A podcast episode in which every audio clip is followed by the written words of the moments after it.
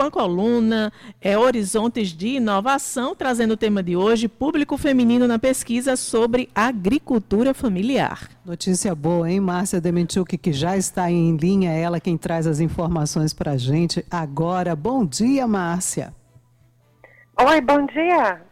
Beth Menezes, Josi Simão, as mulheres maravilhosas da Rádio Tabajara. E Márcia Dementiuk também. também. Mulheres, né? Vamos combinar. Mas estamos aqui com os ouvintes também da Rádio Tabajara e vamos seguir nesse mês de março. Mês de março, mês das mulheres, mês de muitas notícias femininas na rádio. Uhum. E seguimos com essas notícias aqui na coluna Horizontes de Inovação, falando a respeito da agricultura, agricultura familiar.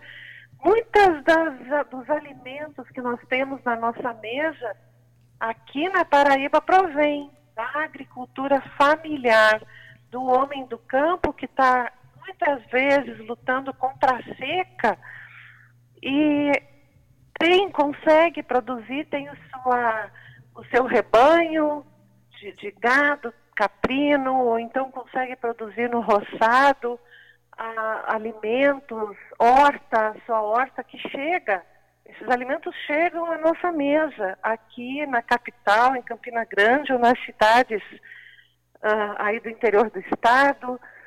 E vejam só a importância do público feminino, a importância das mulheres, a importância dessas mulheres que estão à frente dos estabelecimentos rurais aqui no estado. A gente conseguiu alguns dados interessantes com a Nívia Felisberto, vejam só, a Nívia da Embrapa.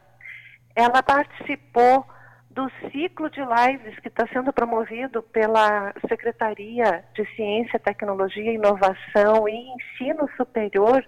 O ciclo de lives sempre foi sobre nós, que trata justamente de políticas de ciência, tecnologia e inovação para a mulher. E a Nívia, que é pesquisadora na Embrapa, ela aplica diversas, diversos programas da Embrapa no, nos estabelecimentos rurais na Paraíba. Ela faz um trabalho maravilhoso no Cariri, junto aos produtores rurais uh, que produzem leite caprino, que, que tem rebanho caprino, naquela região ali do Cariri, que é o maior, é a maior bacia produtora de leite caprino do Brasil. Vamos, vamos ressaltar esse fator. E o que, que acontece então nesse, nessas condições que eles, que ela, que ela pesquisa e que ele, que ela faz? Existe o censo agropecuário que é de 2017, certo? O censo agropecuário, ele traz, então, que 19% dos estabelecimentos rurais do Brasil são dirigidos por mulheres. Veja só, gente, quase 20% do estabelecimento rural do Brasil é dirigido por mulher. Isso é quase um milhão de fazendas, né? De fazendas pequenas, propriedades pequenas, grandes, quase um milhão é dirigido, são dirigidos por mulheres. Aí, de, desses lotes rurais, 538 mil são no Nordeste, ou seja, mais da metade desse milhão é no Nordeste. Uhum. É uma, uma condição assim bem peculiar, né? E a mulher, então, uh, de, desse, desse, desse patamar, ela está à frente tratando do pomar, do roçado, do bovino, da horta. E o que, que acontece, Beth, no da Tabajara? O censo, ele traz um retrato assim mais geral né? Aí, a Nívia Felisberto, ela trouxe então na live que, que a gente fez segunda-feira, dados de um artigo científico que foi publicado, depois tem um livro, tem um PDF e os, os ouvintes podem ter acesso é, pela internet, né? O artigo é As Mulheres no Censo Agropecuário de 2017. Então, esse artigo ele analisou as possibilidades abertas para a mulher no campo e os limites que ainda o censo uh, tem nessa análise, né? da, da mulher, da questão da mulher no campo. E esse artigo traz também à luz a contribuição econômica não monetária dessas mulheres. Vocês vejam só a importância disso. A mulher traz uma contribuição que não aparece lá no final, são somados no final das contas os, a economia que é gerada pelo, pelo estabelecimento da agricultura familiar. E continuando, então, aqui a nossa exposição, a gente traz ainda aqui uh, o número de, de estabelecimentos rurais, vejam só, entre o censo de 2017 e 2019, o número de estabelecimentos aumentou em 10%.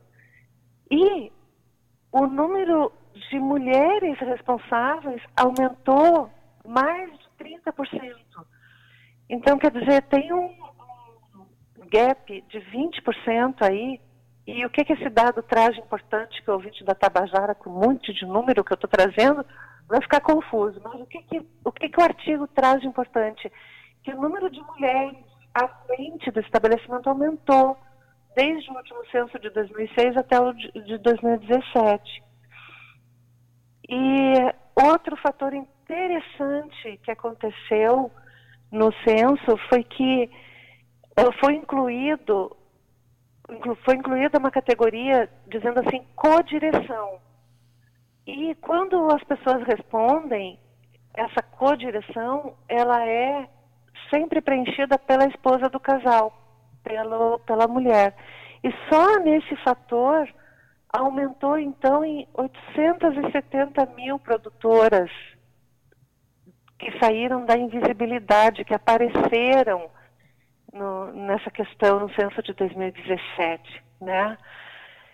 E continuando assim com, com, a, com, a, minha exposição, com a exposição da coluna Horizontes de Inovação, a Nívia ressaltou que as, pesqui a, as pesquisadoras desse artigo, elas então aplicar uma determinação de um decreto federal que é de 2017, né, em que o censo não considerou. Aplicando essas condições que o decreto trouxe, o número de estabelecimentos rurais dirigidos por mulheres, representados por, pela agricultura familiar, dirigidos por mulheres, são, na verdade, 17%, não, 19%, ou seja, mais de um milhão de estabelecimentos da agricultura familiar são dirigidos por mulheres no Brasil. Uhum. É muito interessante ver que as mulheres negras desse um milhão dirigem 62% dos, dos estabelecimentos da agricultura familiar. Uhum. Vocês vejam, ouvindo. E você tem uma sonora. Da... E você tem uma sonora da Nívia Felisberto para a gente, Márcia. Você quer trazer aí para a gente ouvir um pouquinho do trecho dessa, dessa entrevista com ela? Sim, sim, tem a sonora. Sim, oh, exato. Vamos ouvir. E aí a gente vai finalizando é. com a é. sonora para é, é, é para entender, tá. né, para fechar aí essa, esse entendimento sobre essa, essa exposição que você está trazendo aqui para a gente. Vamos fechar com a Sonora da Nívia. É importante ouvir a Sonora da Nívia porque ela traz justamente a, as impressões, as considerações dela a respeito disso tudo. Eu acho que, primeiro, a gente precisa enxergar essas mulheres o trabalho que executam, como executam, mas estava ali contabilizando horas. Mas para vocês terem uma ideia, aquele quantitativo que eu coloquei lá era de em torno 8 horas e meia a 9 horas de trabalho da mulher por dia, sem um dia de descanso, de segunda a segunda. E aquele caso ainda era um caso em que o homem era muito atuante no campo. Quando a mulher é dirigente, ela ainda ocupa um percentual ainda maior de horas no campo. E aí ela ainda tem os cuidados com a família. Essa mulher praticamente ela só para na hora de dormir. Então assim, isso gera um desgaste muito grande, né? E por vezes a gente fala, não, a gente aguenta, a gente aguenta, mas a gente não aguenta. Isso às vezes é motivo de as mulheres entrarem em depressão, e adoecerem. Então, assim, é importante que realmente a gente faça essa reflexão e quando a gente levava esses dados para as famílias, eu sempre reforçava, falei, a ideia aqui não é criar discórdia no casal, mas é para vocês enxergarem a participação de vocês, cada qual com a sua contribuição, e se é possível fazer alguma coisa a mais pelo meu parceiro. 7 horas e 52 minutos, é isso, né, Márcia? Olha, Nívia, grande Nívia, nós agradecemos a participação dela. Nós temos a próxima live na sexta-feira agora, 10 horas da manhã, pelo canal da SAPESC. Vamos tratar justamente das mulheres e os arranjos produtivos locais aqui na Paraíba. Vamos entender melhor aqui na Paraíba como é que a mulher está participando dessa economia de desenvolvimento econômico do Estado. Um abraço aos ouvintes. Jonas e Beto, um abração para vocês. Um abração para você também, Márcia. Até a próxima quarta-feira aqui no, no, na coluna Horizontes de Inovação. Sete horas